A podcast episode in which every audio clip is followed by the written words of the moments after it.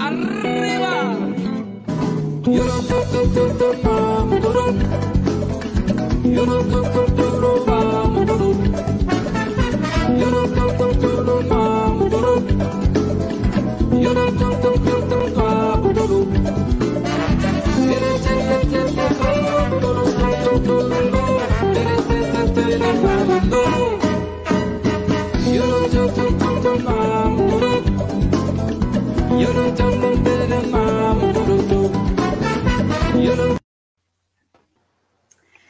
Dezenove horas trinta e três minutos, sete e meia da noite dessa quarta-feira, 30 de junho de 2021. É, temos aí, Marcinho lançou na tela, nossa live de número 125, a educação popular em saúde, no fortalecimento do SUS e da democracia, é o nosso tema dessa quarta-feira, da nossa live de quarta aqui no Paralelo. Uh, só para registrar, antes de dar boa noite a essas duas mulheres de luta, nossas convidadas, e também para o Marcinho, vou só registrar a temperatura. Aqui em Rio Grande, de onde o paralelo é produzido, transmitido, temperatura 11,6 e a sensação térmica é de 10,3 graus. Umidade relativa do ar, 88%. Neste 30 de junho, boa noite. Primeiro, Márcio Oliveira. Passo para o Marcinho fazer as, as as honras. Ah, e muito importante que ele deixou aqui embaixo já, né? Nos segue nas nossas redes. O Paralelo tem aí dentro dos espaços de mídia uma página no Facebook e um canal no YouTube, por onde a gente transmite simultaneamente as lives. E temos ainda o nosso espaço no Instagram e ainda o Spotify, para onde o áudio das nossas lives vai, fica lá disponível no Spotify.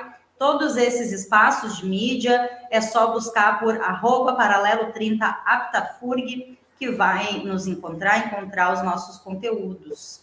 Né? E lembrando que o Paralelo 30 tem apoio cultural fundamental da Aptafurg Sindicato, que nos mantém aí no ar, produzindo conteúdos há 13 anos. Marcinho, boa noite. Apresente a nossa pauta, as nossas convidadas, por favor. Então tá, né? Boa noite. Queria agradecer, então, eh, de antemão já a Michele e a Vanderleia, né? Obrigado por estarem aqui com a gente.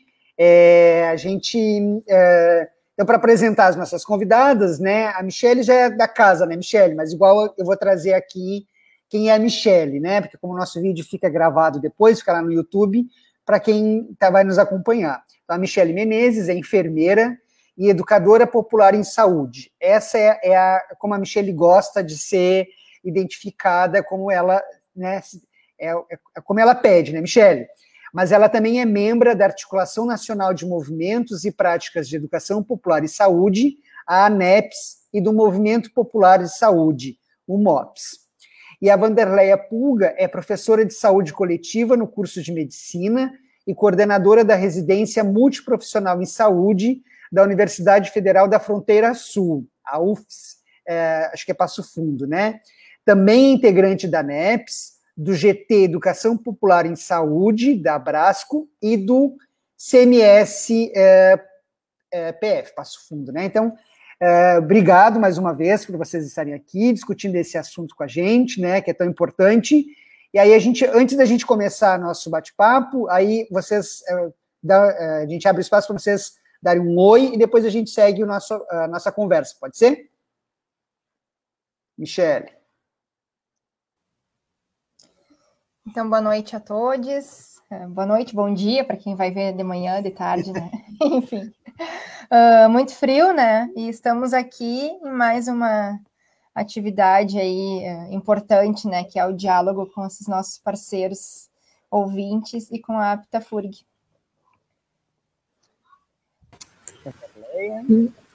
Então, minha saudação ao Márcio, a Deca, a Michele, a todos os que acompanham aqui esse programa é uma alegria e, e, desde já agradeço assim, o convite de podermos estar aqui conosco. Aqui a temperatura são 6 graus. Está gelado. Está gelado.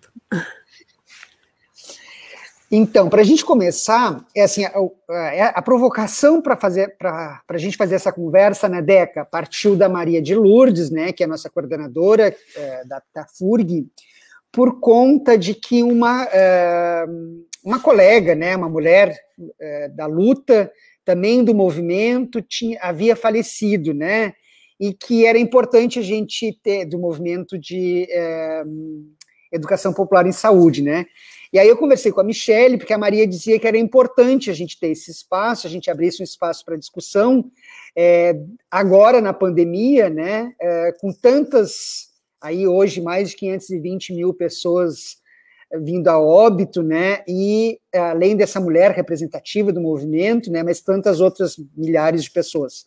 Então, para a gente começar, eu queria que vocês falassem um pouquinho sobre isso, mas também do papel do SUS, né, porque é, a gente vê durante tanto tempo é, o SUS tão desvalorizado e levado ao seu extremo, né, de desfinanciamento, enfim, sucateamento, e agora se não fosse o SUS na pandemia, o que seria, né, desses 18 milhões de pessoas que tiveram Covid, né, e que, que obviamente, que é, a grande maioria se recuperou, é, mas também por conta desse sistema único de saúde que atendeu essas pessoas, né,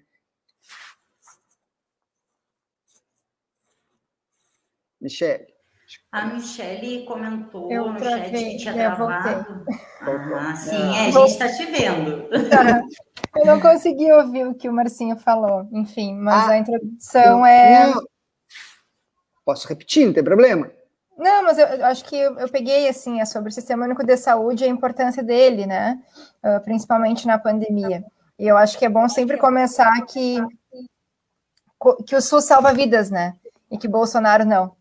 É isso, eu acho que se a gente só está aqui hoje porque ainda temos o Sistema Único de Saúde.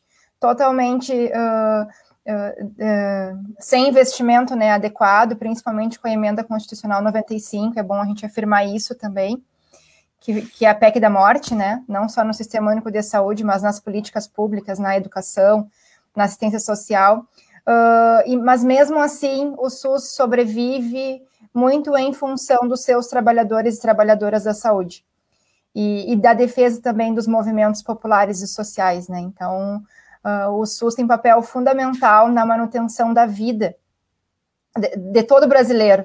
Se não fosse o SUS, a gente estaria bem pior, né? Porque o acesso à saúde está cada vez mais precarizado, uh, com menos, menos investimento, como, como eu já falei, mas um, enfim, né, totalmente desestruturado, principalmente com essas políticas que não que visam a privatização e que não visam um serviço público de qualidade, né, em nosso território. E aí é fundamental, né, termos movimentos populares, movimentos sociais organizados na defesa desse sistema único de saúde, que é para todos, né, que tem que ser para e para todos uh, com as suas especificidades, né, pensando na equidade, na integralidade do sistema. E, e aí já faço link, né, com conselho, os conselhos, né, a importância dos conselhos municipais, locais de saúde. E a gente está em ano de conferência também municipal, mesmo na pandemia, a gente uh, tem, tem tentado fazer o diálogo com as populações.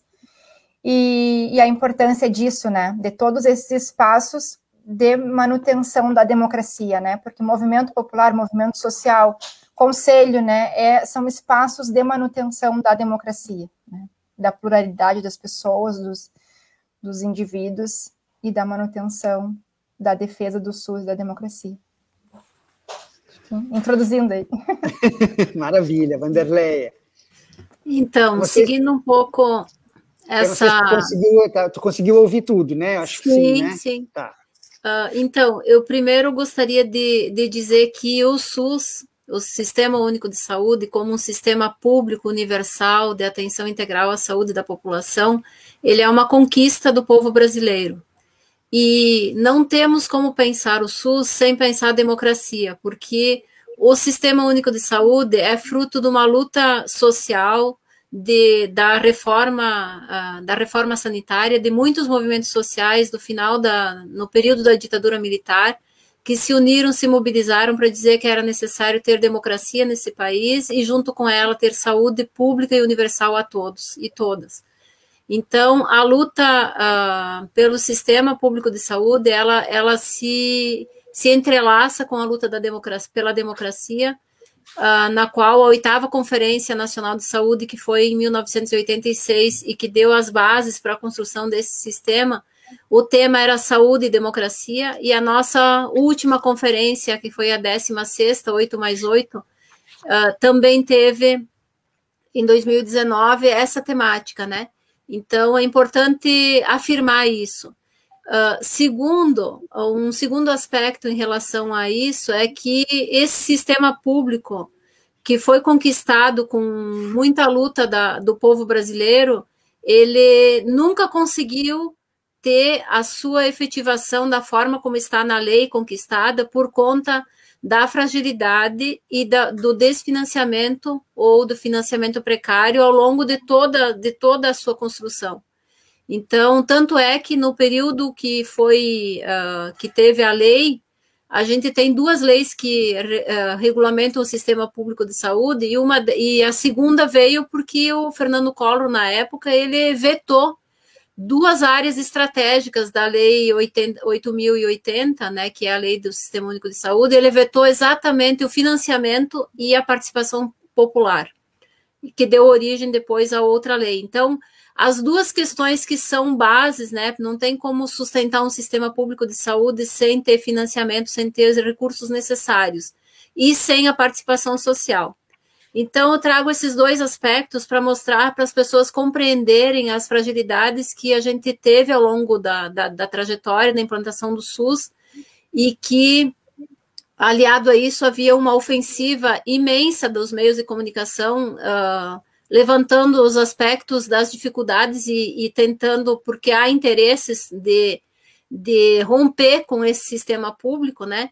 Então, e justamente no período da, da, de uma pandemia como a gente tem, e vale ressaltar que de 2016 para cá, com, com o golpe uh, instalado, né, que, que tirou a presidenta Dilma, de lá para cá, a gente vem uh, num desfinanciamento maior, como disse a Michelle na, na PEC da morte, né, que congelou recursos por 20 anos, e e a população aumentando as necessidades de saúde e veio a pandemia, ou melhor dizendo, uma sindemia, porque na verdade é a pandemia articulada com outras doenças que já vinham já vinham aumentando no nosso país e com uh, não só com o congelamento dos recursos, mas também com corte nos recursos públicos para a saúde. E esse sistema gigantesco vem provar o quanto uh, o nosso país fez a escolha certa, né, da, de, de ter um sistema público, de ter um sistema universal de atenção à saúde, e de que isso salva vidas, e esse sistema precisa ser reafirmado, precisa ser fortalecido, e uh, de agora em diante, né, ele não pode ser privatizado de forma alguma. Aí eu gostaria também de, de, trazer alguns outros elementos, né? Porque durante a pandemia esse sistema foi o que estava, em, e acho que a, a escolha de ser um sistema público, universal, equânime, uh, com participação social, né? Uh, o governo Bolsonaro que optou por uma política, pela necropolítica, né? Pela morte da, de, de mais de meio milhão de, de brasileiros, desses grande parte uh, poderia ter sido evitada. Uh, esse mesmo presidente acabou, uh, logo que assumiu, com um decreto, ele acabou com todas as, as, formas de participação social que existiam no Brasil, que de controle público, né, ou social frente às políticas públicas. A única área que ele não conseguiu foi a área da saúde, porque a gente tinha isso garantido em lei. Então, a importância dos conselhos de saúde, uh, dos conselhos municipais, estaduais e nacional, uh, de trazer recomendações importantes e se manifestar, de trazer junto com a grande frente pela vida, tem, tem marcado e feito a diferença nesse processo, né? Então, e mostrando também que a força popular uh, pode pensa e traz uh, outros elementos, né? uh, na, no olhar sobre as formas de cuidar e de, de pensar o sistema público de saúde e a atenção à saúde na, na pandemia. É, gurias, acabei de, de, colocar na tela, e aí a Vanderlei encerrou a fala dela, então quem sabe já. Eu não consegui nem terminar de ler a, a, a pergunta, a provocação do Alex Molina. Ele diz: Buenas, gostaria de provocar a Michelle e pedir a ela uma explicação articulada sobre o SUS, envolvendo as vigilâncias, sua importância e como a educação é fundamental, mas que sozinha não dá conta. Podemos ir por aí, Michele. Não sei se tu queria colocar alguma outra questão junto com o que a Vanderleia colocou. Fica muito à vontade. Tá? Posso trazer sim, né? Até uma. É o que eu vou estudar no doutorado, né? é sobre educação em relação à vigilância, né? Uh, pensando uh, que a vigilância, né, ela, ela tem todo um, histórico de ser uma, uma educação uh, normatizadora, né? Eu acho que a gente começa por ali. A, a vigilância é de suma importância, né? Uh, principalmente porque só existe vigilância dentro do Sistema Único de Saúde, né? A gente tem aí a regularização, né, dos espaços uh, somente dentro do sistema público, né? A gente não tem uma vigilância em saúde do trabalhador, uma vigilância em saúde uma vigilância epidemiológica, né, no setor privado. Quem regula isso é o Sistema Único de Saúde, né? Eu acho que a gente inicia é, por aí. Então, ela é de suma importância em relação à imunização, em relação às orientações, né? A vigilância ambiental, né? Em relação ao controle dos vetores, né? A promoção da saúde. Uh, contudo, a perspectiva da vigilância em saúde que a gente tem, né? Ela é muito mais normatizadora e e pouco de, dialógica, né? Ela não, ela não está junto da população, diferente da atenção primária, da atenção básica em saúde. E aí a gente tem um problema que a gente enfrentou na pandemia, né? Esse distanciamento das vigilâncias em saúde junto da população. E é isso que eu vou tentar uh, pesquisar na minha, na minha investigação do doutorado, né? O quanto esse distanciamento uh, dificulta processos participativos da vigilância em saúde e o quão necessária é a educação popular em saúde, né, enquanto política, enquanto forma de fazer, um, para respeitar esses saberes advindos das localidades, das pessoas, para um controle, digamos assim, popular, que respeite a especificidade, que respeite a localidade. E porque a gente precisa falar de vigilância em saúde, mas uma perspectiva uh, da vida, né, do real, né? Eu não posso chegar simplesmente e dizer, ó, oh, fique em casa, se a pessoa tem que sair para trabalhar e o ônibus está lotado e, enfim, usa máscara, te vira, né? Ou usa álcool, álcool em gel, ou lava as mãos onde não tem nem água. Então, é trazer para a realidade esse processo de vigilância, assim. E aí precisa de quê? De uma educação popular em saúde, né? E não uma educação imposta. Uh, e, e, sim, não é somente, quando o Alex traz, né, não é somente a educação sozinha, né, a educação é um tripé da sociedade, mas a gente precisa de todos os setores dialogando juntos, né, e, enfim, que vai perpassar todos os, os ambientes, né, mas é essencial. É essa perspectiva de vigilância popular em saúde, e não o que a gente tem visto de vigilância mais uh, decretadora, normatizadora, né, fora das comunidades e sem diálogo com a população. É, Gurias, eu estava já querendo, passa. assim, na, é, é, passa, mas, mas tem tempo, vamos lá.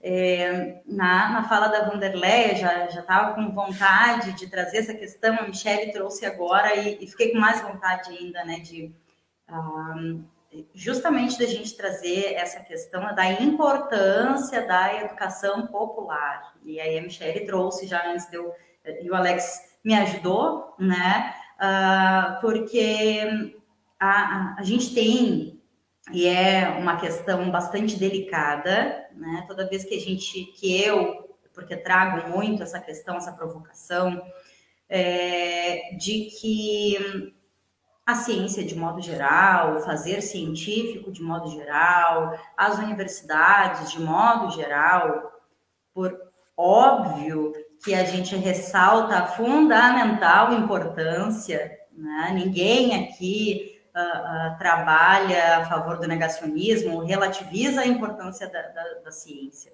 ah, por favor. Uh, mas quando a gente diz que a ciência, o saber científico, que as universidades é, precisam dialogar com a população, né, e fazer aquele saber todo tão importante é, ter sentido, né, para quem está ouvindo, para a população. Ah, quando a gente diz isso, muitas vezes, ainda mais na, na conjuntura atual, né, ah, algumas pessoas dizem, ah, mas tu está relativizando e está negando a importância da ciência.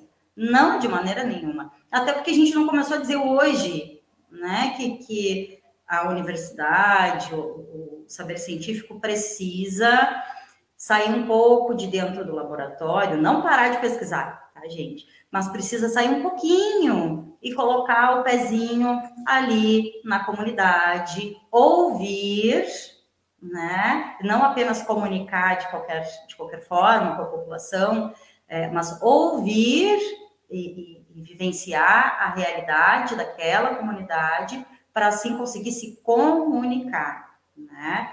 É, e, e isso para mim é, para nós, né? Aqui é algo fundamental. Uh, porque a educação popular em saúde tem, tem um papel e acredito que com tantas é, é, ditas fake news, né, que não são notícias, são mentiras inventadas, uh, o papel da educação popular em saúde se tornou mais importante ainda, né? porque não adianta é, uma falsa notícia, uma notícia criada, falsa, mentirosa, que consegue comunicar com a linguagem que grande parte da população entende. É, então, se lança uma mentira com uma linguagem que se comunica com a população, de modo geral, e o saber científico, talvez um pouco mais. É, enfim, eu não vou conceituar aqui, tá? Mas um pouco mais distante da, da linguagem que a população, de modo geral, entende, vai lá, desconstrói a mentira, mostra que não é, que aquilo ali não condiz com a verdade, mas falta colocar na linguagem é, que a população se comunica. Né? Não adianta eu comunicar uma verdade com é, palavras e formas de expressão rebuscadas, né, muito bem elaboradas, e não conseguir me comunicar com aquelas pessoas. Né? Não sei se eu consegui me expressar, eu vim aqui cheia de dedos e de cuidados, porque já andei ouvindo várias coisas, né? Quando eu digo que sim, que as universidades, que a ciência precisam aprender. Gente, isso aí é de quantos, quanto tempo que se fala isso, não é? Não é algo de agora. Ô, Deca, deixa eu pegar um gancho no que tu falou, e é, eu também é, penso sobre isso, né, sobre o papel da ciência, né, feita pela instituição, né, e, é, e como chega na sociedade. Mas eu queria falar, eu queria que vocês, pegando o gancho no que a Deca falou, né, é, quando fala da educação, né, é, em como é, tornar isso na prática, né, esse demonstrar para a sociedade, né, essa educação que ela é importante, essa educação em saúde, como fazer na realidade, né? Eu sei que às vezes não é a pergunta mais fácil, é, melhor de se fazer, né? Que nem, não existe uma fórmula, né? Nesse sentido, né? Ah, a gente vai lá, bota um stand ou faz uma palestra na escola. Não, não só isso, mas também acho que é importante a gente deixar em, uh, né, em termos, às vezes, mais palpável para as pessoas, né? O que, que a gente, a educação em saúde e como, né, chegar nas pessoas, né, de uma forma mais prática.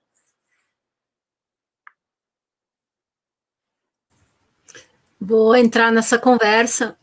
Antes de, de entrar mais na questão da educação popular e da educação em si, eu quero, acho que também é importante a gente perceber que o, o enfrentamento à pandemia no Brasil, uh, com as autoridades, né, com o negacionismo, com o não uso das máscaras, com a, a não a, a, não implantação de políticas públicas macroestruturais como garantia ou lockdown, garantia de vacina para todos, né, desde o início, uh, medidas de distanciamento de, de, e também de, de proteção, e, e enfim, uh, isso tudo acabou criando um, uma confusão uh, no meio da população, né?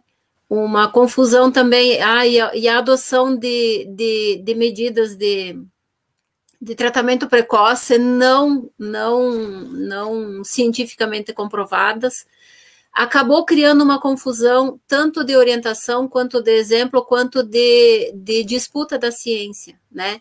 Então, assim, além de negar a ciência, ela ficou em disputa do ponto de vista da sociedade.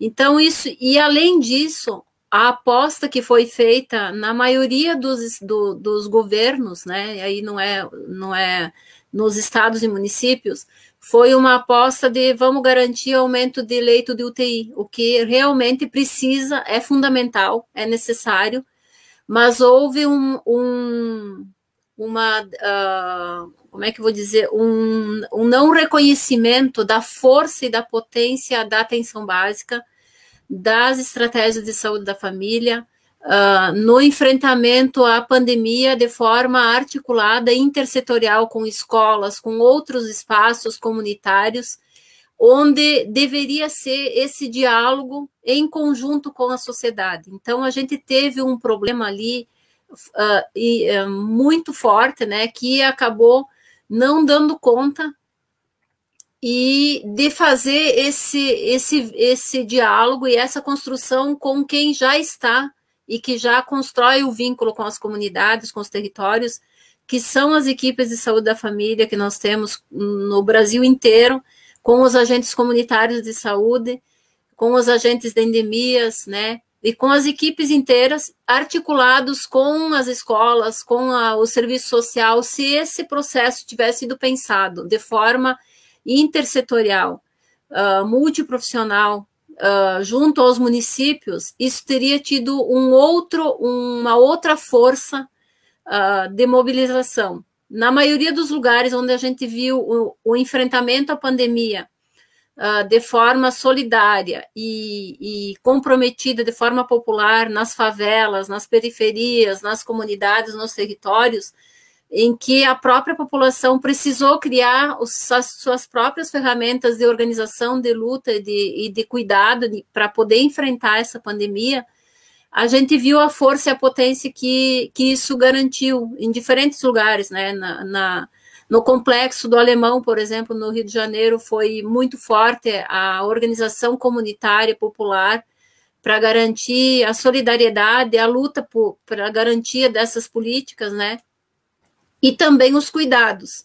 Nesse diálogo, estou trazendo aqui nesse diálogo que a, a educação popular em saúde sempre possibilitou, né? E que, na verdade, a gente aprendeu isso com as lutas sociais do Brasil, com Paulo Freire, que esse ano a gente comemora o centenário, né? Um dos elementos centrais é o diálogo. Não existe um saber maior, um saber menor. Existem saberes diferentes, ele já dizia naquela época. Então, é do doutor ao, ao que não teve o direito de ter acesso ao, ao, ao ensino formal, os, ambos têm conhecimentos, têm saberes que são diferentes, nenhum é melhor que o outro, né? São diferentes e ambos são necessários e importantes para a vida, né? Uh, um outro, uma outra experiência importantíssima que também foi uh, nesse campo da educação popular em saúde foi em Pernambuco, o projeto Mãos Solidárias, que inclusive foi referência até no Fantástico, né? Onde houve todo um processo de diálogo, de construção, de formação de agentes populares de saúde, uh, promovendo, compreendendo, se, se formando, se qualificando, entendendo o que, que era esse vírus, para que, que ele, o que, que ele, ah, a forma como ele, como ele age, como que a população pode enfrentar do ponto de vista individual, familiar, comunitário, e como isso deve também ser enfrentado com políticas, com políticas públicas. Então, uh, esse projeto se expandiu pelo Brasil todo, né? Ah, outras experiências foram as que também foram protagonizadas aqui por nós, aqui no Sul, né? A Michelle foi uma das que uh, coordenou uh, um, um, processo de formação de, de, em vigilância popular de saúde com os, com, o conselho de, com os conselheiros de saúde. A gente fez isso de forma online para ajudar as pessoas a compreenderem o que, que é a gravidade desse, de, de, dessa pandemia e também encontrar medidas, né? Aqui a gente tem feito várias iniciativas, eu acho que quando vocês questionam ali e provocam esse debate da educação, uh, eu sou uma educadora, trabalho com educação popular em saúde há muitos anos, e a gente tem feito muitas experiências, porque por um muito tempo se pensou que a educação popular era o ensino não formal, ou a alfabetização de adultos, né, que foi a primeira expressão de Paulo Freire nos anos 60, né, uh, num, num, Brasil de analfabetos, ele uh, criou um método simples, eficaz e possível para dizer para todos que uh, o analfabetismo pode ser erradicado, porque com medidas simples e, e, e, e com políticas públicas, né? Depois, nos anos 80 e 90, a gente pode, e, a, e, atualmente, a gente pode perceber que a educação popular no campo da saúde é, é uma, uma concepção e uma prática político-pedagógica que atravessa os diferentes lugares. Está na universidade, está no, nos movimentos sociais, está nos meios de comunicação popular, nas, na, na, nos espaços de comunicação uh, populares, nas rádios comunitárias, nos espaços que a gente tem, está dentro da, da escola pública, está nos espaços de cuidado, de, de, práticas populares de cuidado em saúde, está nos espaços de, de, controle social.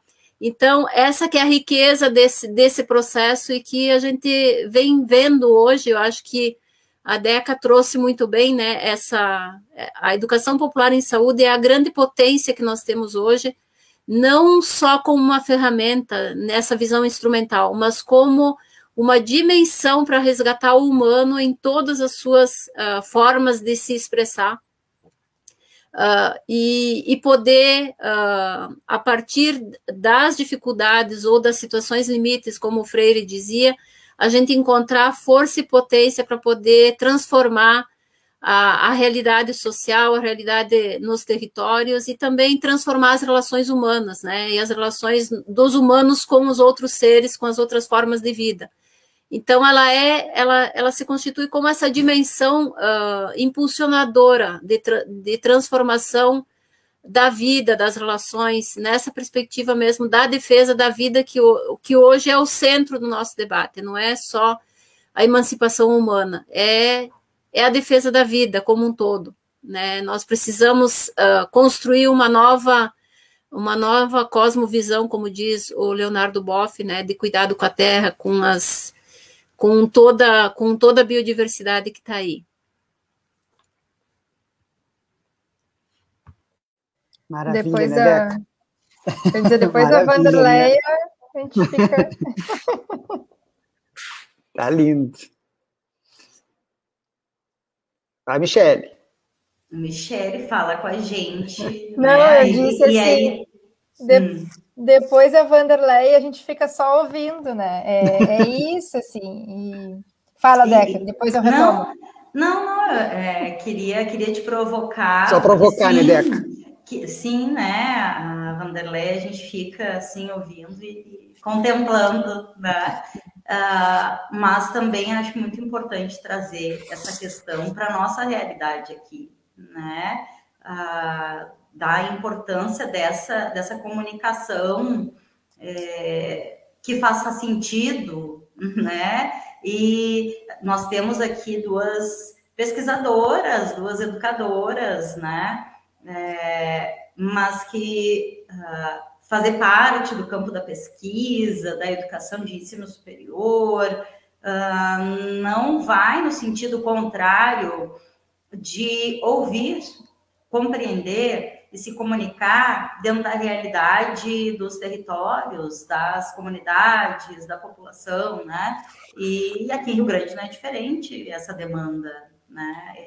Enfim, acho que é muito importante também. O, né? o Deca, e também assim de é, provocar vocês também é, desse papel é, é, das mulheres, né? É, que estão à frente de todo esse da, de todo esse trabalho, né? Queria que vocês falassem um pouquinho disso também, né? Dessa potência, né? Que é feito muitas, por muitas mulheres, né? E eu só queria trazer essa questão da ciência de novo, né? Que muitas vezes, quando a gente trabalha na perspectiva da educação popular, e a Vanderlei traz uh, de forma excelente, né? Uh, que não é uma ferramenta, né? E sim todo um processo, né? De, de se fazer, né? Humano. Eu acho que é isso, assim. A educação popular, ela vai no, nos construindo e constituindo como seres, né? Nesse processo aí de experienciação da vida, assim. Acho que a educação popular vai muito disso. E quando a gente trabalha, uh, quando a gente trabalha, quando a gente se entende, né, uh, nessa, nessa vivência, né, educação popular, porque a gente é, é sempre, né, eu, colo, eu coloco assim, eu sou educadora popular, eu sou, né, eu, eu não sou só no momento que eu tô lá na comunidade, né, eu tento ser na relação com a minha filha, né, eu tento ser na relação uh, com os meus amigos, né, é, é isso, assim, a gente vai se constituindo dessa maneira, uh, com os erros e acertos, mas tentando uh, fazer essa perspectiva como processo de vida. E a gente não nega a ciência. Aí, porque sempre tem essa história, né? Trabalha com a educação popular, né? Ou vem com o viés da educação popular, já vem negando a ciência. Não, e é, é trazer outras racionalidades, né, para o debate. É trazer esse respeito aos saberes de todos, né? Isso é fazer ciência, né, Michele? Sim, são. Isso é fazer ciência, ciência, né? né? É, não é uma é ciência é. biológica, né? Não é ciência biológica ou tecnológica, mas isso é fazer Sim, ciência, ciência é. social, né? Maravilha, né? É, todas as formas, né? Então é isso, é trazer para esse debate e sempre nos princípios com o diálogo, né? Quando a gente tem o princípio do diálogo, é, a gente está dialogando, né? Sendo redundante, dialogando nesse, nesse sentido, assim. E sobre as mulheres, né, é um campo também nosso, mas temos muitos companheiros também nesse processo. E educação popular é, está em, em, todos os lugares, né? Está lá no movimento da comunidade, né? Está dentro do Sistema Único de Saúde, está na universidade, na forma quando a gente dialoga com os estudantes, né? Eu também eu já fui professora da, da enfermagem e levava né, para o meu campo esse diálogo, esse respeito, né, aos saberes advindos daqueles estudantes, né, daquelas estudantes nesse processo. Então é isso, é, a gente a, aplica em tudo, né, não, não é só em tal momento.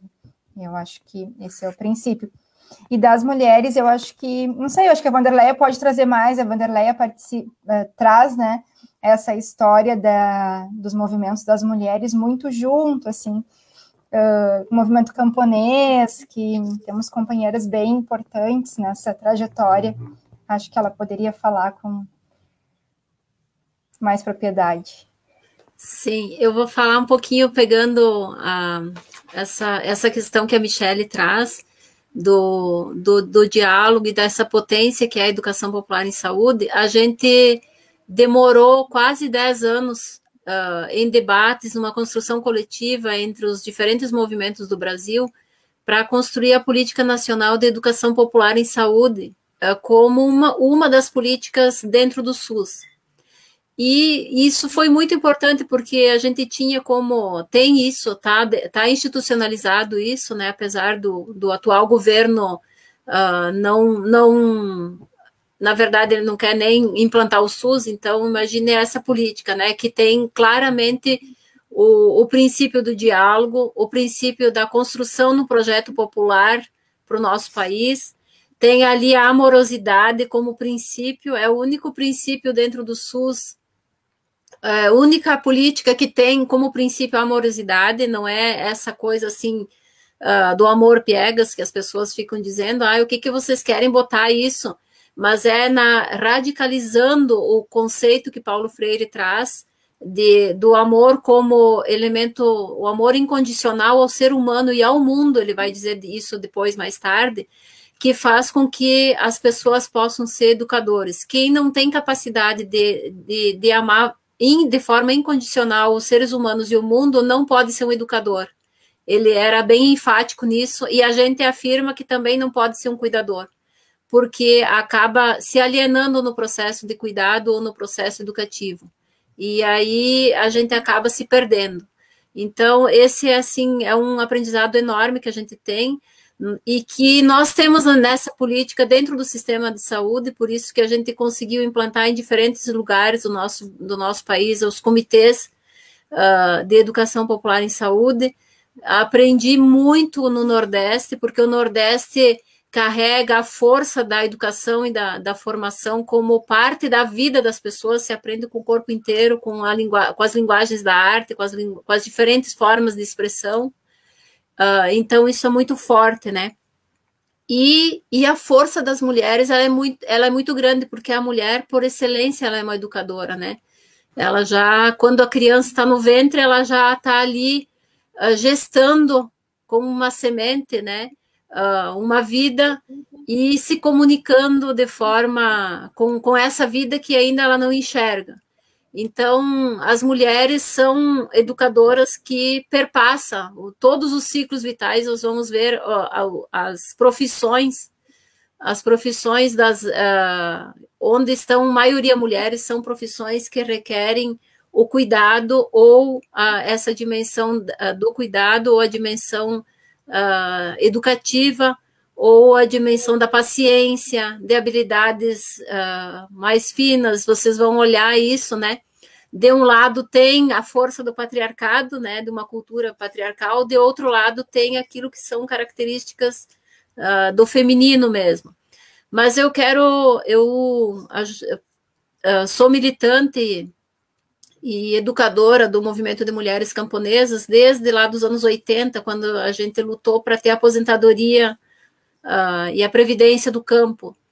E, e, foi nesse movimento que eu aprendi uh, a construir de forma coletiva os processos. As mulheres têm essa, essa forma de construir as coisas de forma mais coletiva, de forma mais, de construir de um jeito mais uh, com mais gente uh, valorizando o que cada um que, o que cada uma tem e, e as mulheres participam muito né, dos processos. As mulheres têm Uh, a gente dizia assim: quando uma mulher entra na política, muda a mulher. Quando várias mulheres entram na política, muda a política. A gente teve pela primeira vez uma mulher presidenta do Brasil com um projeto diferente, mas infelizmente ela foi esse projeto foi roubado antes mesmo de que pudessem ser várias mulheres. A gente não conseguiu ver a força da luta da, das mulheres na, na, na, política brasileira, porque é uma política muito centrada no, na lógica do, do homem, do, do dominador, né? então a gente ainda não conseguiu enxergar essa força uh, da mulher que que também para poder transformar precisa ter um projeto político transformador, não basta ser mulher, não basta estar na política, é preciso ter junto com isso um projeto libertador, um projeto ah, que queira a emancipação uh, das mulheres e, dos, e, do, e, das relações humanas como um todo, né? E, e um outro aspecto que as mulheres trazem, no caso das mulheres camponesas, com as quais eu aprendi muito, e, e, o Movimento de Mulheres Camponesas recentemente lançou um livro, Feminismo Camponês e Popular, porque o próprio movimento está produzindo uma, uma concepção nova de, de feminismo, né, a partir da luta e da organização das, coletiva das mulheres, mas aprendi muito o quanto pensar a, a vida é necessário pensar ela e a, eh, pensar as mudanças nas relações uh, entre as pessoas, né? Não, as mulheres não querem uh, dominar os homens e muito menos acabar com os homens. A gente quer é uma mudança nas relações humanas. E acho que o feminismo ele tem essa força de ser um movimento forte. As diferentes expressões do feminismo, né, elas são esse movimento forte da luta pelos direitos das mulheres, e pelo enfrentamento a todas as formas de dominação, de patriarcalismo, de dominação, de machismo, enfim, mas ele se constitui também como uma categoria sociológica de análise da sociedade a partir desse viés uh, do que as mulheres trazem do feminismo, faz com que a gente olhe com outras lentes, com outros óculos para a realidade uh, social, para os contextos. Então, ele se constitui sim como um movimento, um movimento forte de afirmação de direitos, como um movimento político organizativo de luta das mulheres, mas também como uma categoria sociológica de análise das, da, da sociedade, né? E também uh, como elementos que contribuem para repensar as ferramentas de pesquisa científica, né? Do ponto de vista da ciência.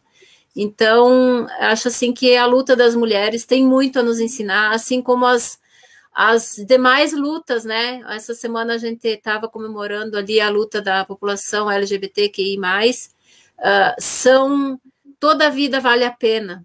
Eu acho que as diferentes formas de expressão com as quais a vida humana se expressa e as outras formas de vida estão aí colocadas, é o desafio da, da gente conviver de forma respeitosa, plural, democrática, uh, nessa perspectiva mesmo de construção de, de novas relações. Né? A gente vive, eu acho que nesse momento, uma crise mundial uh, existencial relacional. Né? E acho que uh, nós precisamos superar isso. Isso se supera não é pelo ódio, como a gente vê uh, nessa, nessa abordagem neofascista, mas é pela amorosidade, pelo respeito à vida, pela democracia, pela radicalização uh, dos direitos uh, e da vida, e não pela, pelo, pelo outro, pelo, por aquilo que a gente está vivendo hoje.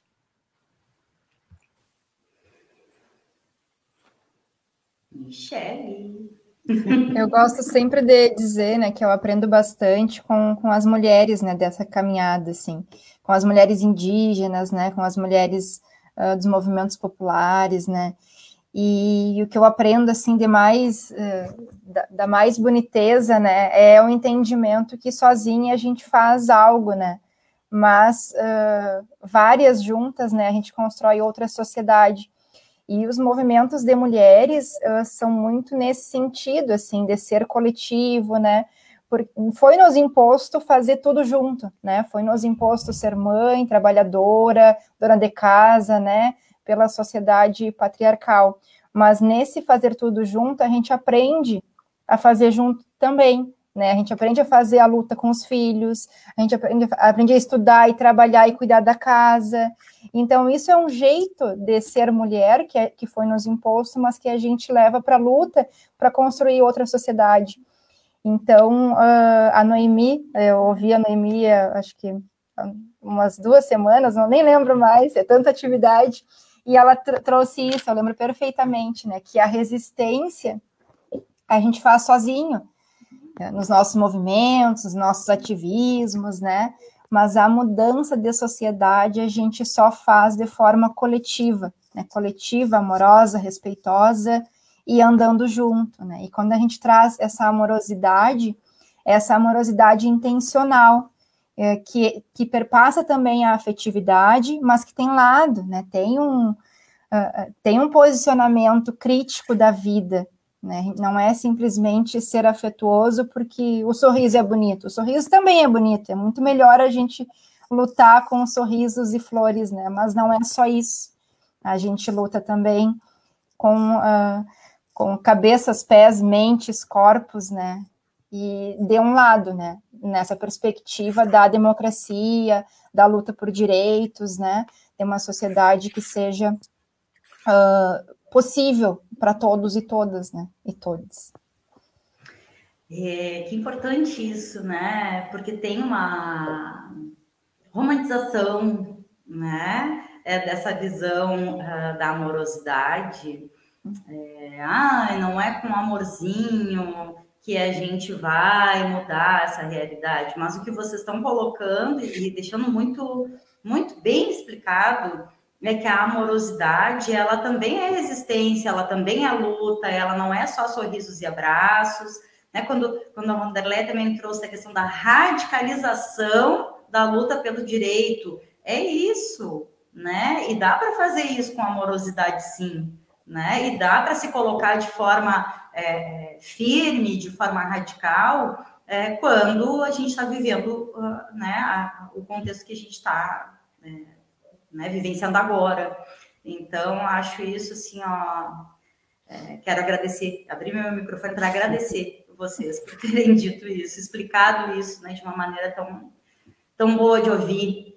Marcinho, é, é, a gente tem 10 minutos né, para encerrar, e aí, assim, não, não sei como é que tu quer não, eu acho que tinha ali alguma. O pessoal pediu umas referências, se vocês querem Sim, comentar alguma Alex, coisa sobre isso, né? Que eu acho que é importante.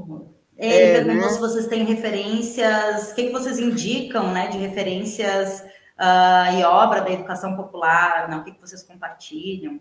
E acho que também deixar, temos 10 minutos aí, só para não vocês não fazerem pontuações finais e, e, né, correndo, a gente já deixa esse espaço mais livre para vocês, pode ser? E comentarem alguma coisa que a gente não tenha perguntado, né, Deca? É, uma a Deca costuma fazer dizer no final sempre. Eu só antes de passar para a Michelle uh, e depois eu, eu fico lá para o final de novo, é, a expressão da amorosidade, da radicalidade é que nós enfrentar um sistema permeado pelo ódio, pela violência, pela arminha, é, é, é, é, muito, é muito sério isso, sabe? Essa semana, os povos indígenas estavam lutando para garantir o direito da demarcação dos seus territórios. E as, e as mulheres indígenas estavam sendo reprimidas e elas entregavam aos soldados as, as, as flores. Então, assim, a gente vê o, a expressão. Uh, de, de, da radicalidade da, do amor nessa perspectiva, né? Isso aí, Michelle, isso aí. A gente adora os cartazinhos Adores e a Suzy, a Suzy, né, Odeca, sempre traz uns, a Suzy do Sinterg, sempre traz uns. E sobre as referências, coloquei, né, aqui, não ao marco temporal, né, hoje é um dia importante de luta, Hoje não todos os dias são, são de luta, né? Mas hoje mais ainda porque uh, negar a terra para os povos indígenas é negar a vida. Então é a prática da necropolítica, né? Mais uma vez.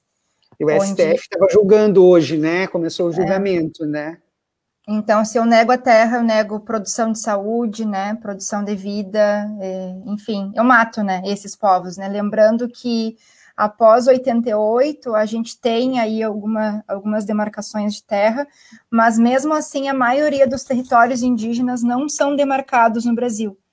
Os, uh, os, uh, onde os, uh, os povos indígenas estão, né, são terras que não têm organização muitas vezes. Então, é retirar esses povos e colocar eles na rua como para matar, né? Enfim, é para matar, não tem outra explicação, né? A única justificativa é a privatização da terra, né? E aí a morte dos povos indígenas, povos ancestrais, né? E sobre as referências, eu vou dizer para o Alex que as minhas referências são as pessoas que eu conheço. E principalmente as pessoas que me ensinam, assim, a, a, ser é, educação popular, né?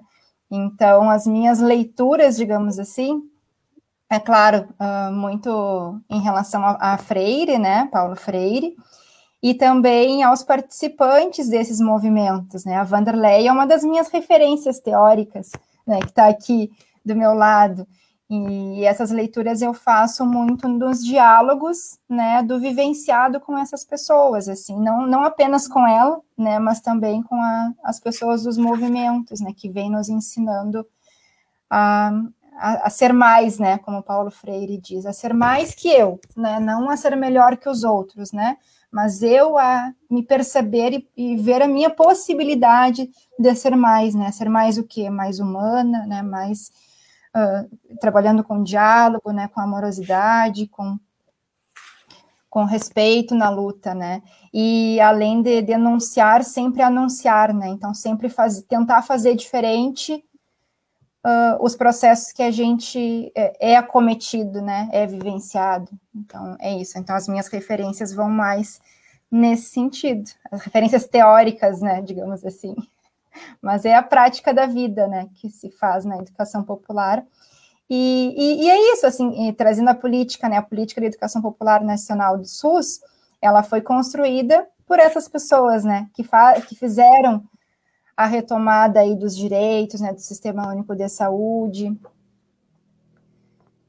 E é isso. Maravilha. Eu também, uh, dos referenciais teóricos, a, a educação popular uh, é, um, é uma construção latino-americana, então isso é importante dizer, é uma construção uh, de, um, de, uma forma de, de compreender, de produzir conhecimento, de produzir socialmente o conhecimento aqui da América Latina. Então, uh, nós temos Paulo Freire como essa grande referência que, que teve a capacidade de sistematizar um saber que emergiu das lutas sociais dos povos aqui no Brasil e na América Latina. Ele, ele, por isso que ele foi e ele continua sendo o patrono da, da educação e ele continua sendo essa grande referência, porque ele teve a capacidade de, de sistematizar um processo que não era só dele, era, de, era da, das lutas de resistência dos povos. Então, ele continua sendo a nossa grande referência. A gente está relendo os textos dele esse ano, uh, nos diferentes lugares, né? Uh, e compreendendo melhor, inclusive, coisas que ele dizia, né? Tem a pedagogia da autonomia, a pedagogia da esperança, a pedagogia da indignação, a pedagogia da, uh, da, da autonomia, da, do oprimido, enfim, a gente está com a atualidade dele muito forte. Uh, temos também a Vera Dantas, que é uma médica, atriz, educadora popular e pesquisadora, que ousou fazer pesquisa com a, e, e, tendo a, e ajudando a dar visibilidade e autoria junto com os movimentos populares lá do Ceará. A gente tem uma série na editora Rede Unida, uma série Educação Popular e Saúde. E nessa série, depois a, a gente pode passar para vocês ajudarem a divulgar. A gente tem várias produções ali uh, nas quais a gente está, nesse momento, ajudando a construir o conhecimento com os sujeitos populares e não para. E podendo também construir autoria com eles, e não a gente falando e fazendo pesquisa uh, com eles e depois escrevendo para eles. Então, a gente está construindo conhecimento junto e essa série tem produzido e está surgindo novos, novos referenciais teóricos a partir da fala dos quilombolas, dos indígenas, de outras pessoas que estão atuando e interagindo conosco. É, então, a Vera Dantas é uma referência também nisso. Acho que as, as referenciais das, das nossas construções dos cadernos de educação popular em saúde uh, são, são legais, tem vários autores aí. Uh, a gente também tem na área da sistematização de experiências, temos o Oscar Hara, que é um, um educador de Costa Rica, que também é, é, uma referência importante. Temos a Helena David, que é uma uhum. pesquisadora da UERJ. O Eduardo Stotts foi uma referência, é uma referência também importante. O Victor Vala, ele já, já se foi, mas é uma referência importante também nesse contexto. A Conceição Paludo é uma, é uma gaúcha, uh, trabalhou na UFPEL, hoje está na URGS, é uma referência importante na área da educação popular. Uh, uh, Pedro Pontual, Marcos Arruda, Leonardo Boff, enfim, acho que a gente poderia assim ter vários autores aí que, que o, o, o Brandão, não posso esquecer do Brandão, Uh, e Instituto Paulo Freire, Anita Freire, a Madalena Freire, olha, nós, assim, na área da educação e saúde também temos aí Mar Vasconcelos, uh, enfim, a gente tem vários autores, Pedro Cruz, uh, no GT da Brasco a gente tem vários, tem pesquisadores e, e, e, médicos e pessoas dentro do Grupo Hospitalar Conceição que trabalham com educação popular em saúde também, enfim, temos vários referenciais aí. E para finalizar, eu queria dizer assim que nesse ano do Esperançar, né, a gente Paulo, que a gente relembra Paulo Freire, a gente traz essa ideia do esperançar que ele dizia que não é da gente ficar do verbo esperar, é do verbo esperançar, né, para a gente se mover na luta, na busca. E vou trazer para finalizar um poema que eu gosto muito de uma, da, de uma mulher argentina que dizia assim: uh, Quando penso nas mulheres, me vem a imagem de um rio enorme e caudaloso que temos que atravessar. Umas apenas molham os pés e desistem, com medo que lhe faltem forças. Outras vão até a metade do, do, do rio e também desistem com medo de, de não conseguir alcançar o outro lado. Mas há aquelas que realmente decidem seguir e, e vão nadando. Né? No, na, na, da travessia parece que vão largando pedaços de pele, pedaços delas mesmas. Pode parecer que do outro lado vai chegar um trapo humano, mas o que chega realmente do outro lado é uma nova mulher. Então, é, é uma metáfora poética que ela traz e que eu gosto muito, porque quando a gente se desafia a enfrentar o novo e a, e a, e a se construir como humano, e a, e a ver que a gente é um ser finito e que a gente pode se transformar e, na interação com os outros, uh, a gente realmente vai largando as peles velhas, né? E agora o inverno é o período da gente largar as folhas secas, da gente largar as coisas que precisam, que a gente precisa deixar, para a gente se abrir para esse florescer que vem na primavera. Então, que a gente possa realmente, durante esse período de recolhimento do inverno, dessa pandemia, olhar o que esse momento está nos ensinando. É um momento de, de, de, de, de realmente a gente se transformar enquanto humanos, enquanto mulheres, enquanto pessoas, enquanto nação, enquanto mundo.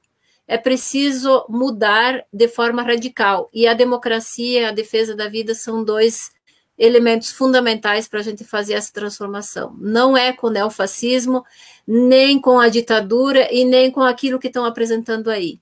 É com a vida e com a democracia que a gente trans, e com a, e com o povo junto que a gente transforma a sociedade. Eu agradeço assim esse espaço, agradeço a Michelle por ter me desafiado a isso, a, a Deca e ao Márcio que eu estou conhecendo aqui ao Alex que interagiu aqui e às demais pessoas que estão acompanhando a gente aqui nesse momento. Muito obrigada.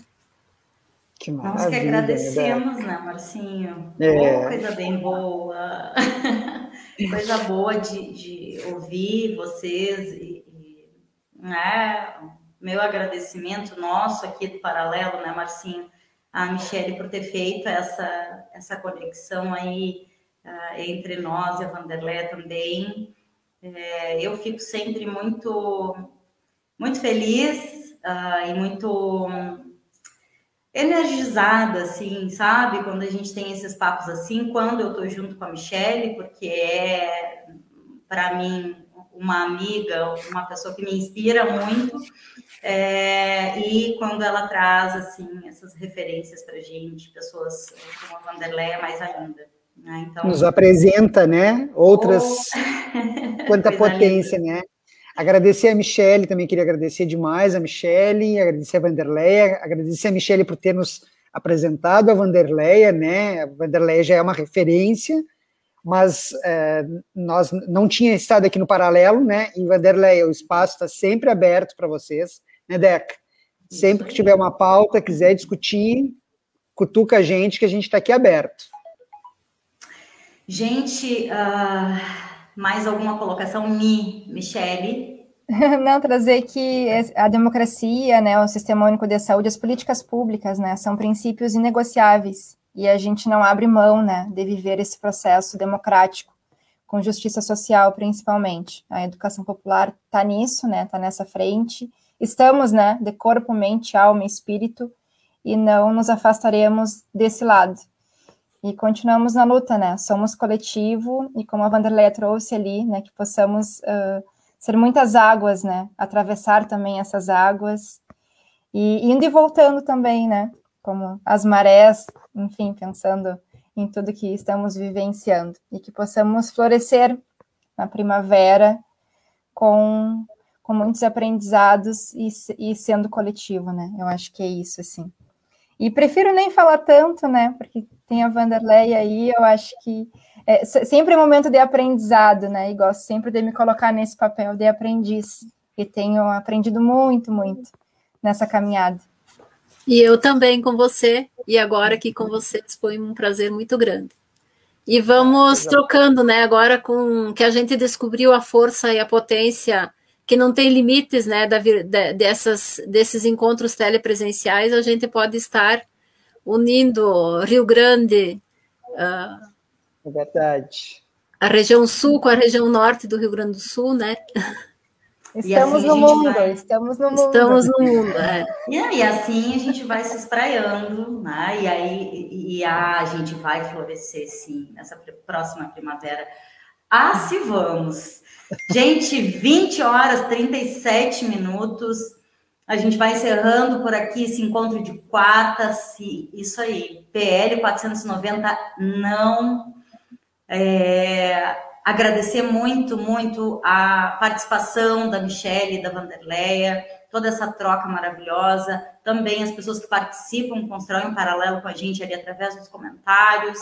É, pedir, reforçar, né, para quem curte os conteúdos do Paralelo, que é, se inscrevam no canal, curtam página, etc, etc, que compartilhem os nossos conteúdos, é, porque aqui é um espaço de comunicação é, dos movimentos sociais, das esquerdas, é, do povo, tá? E a gente precisa sim, né, uh, desse trabalho coletivo para fazer sentido por aí, né?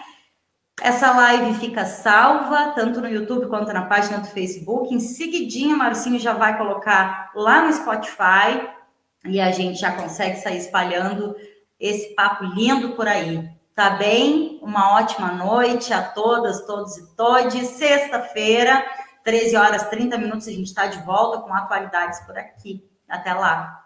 Até lá.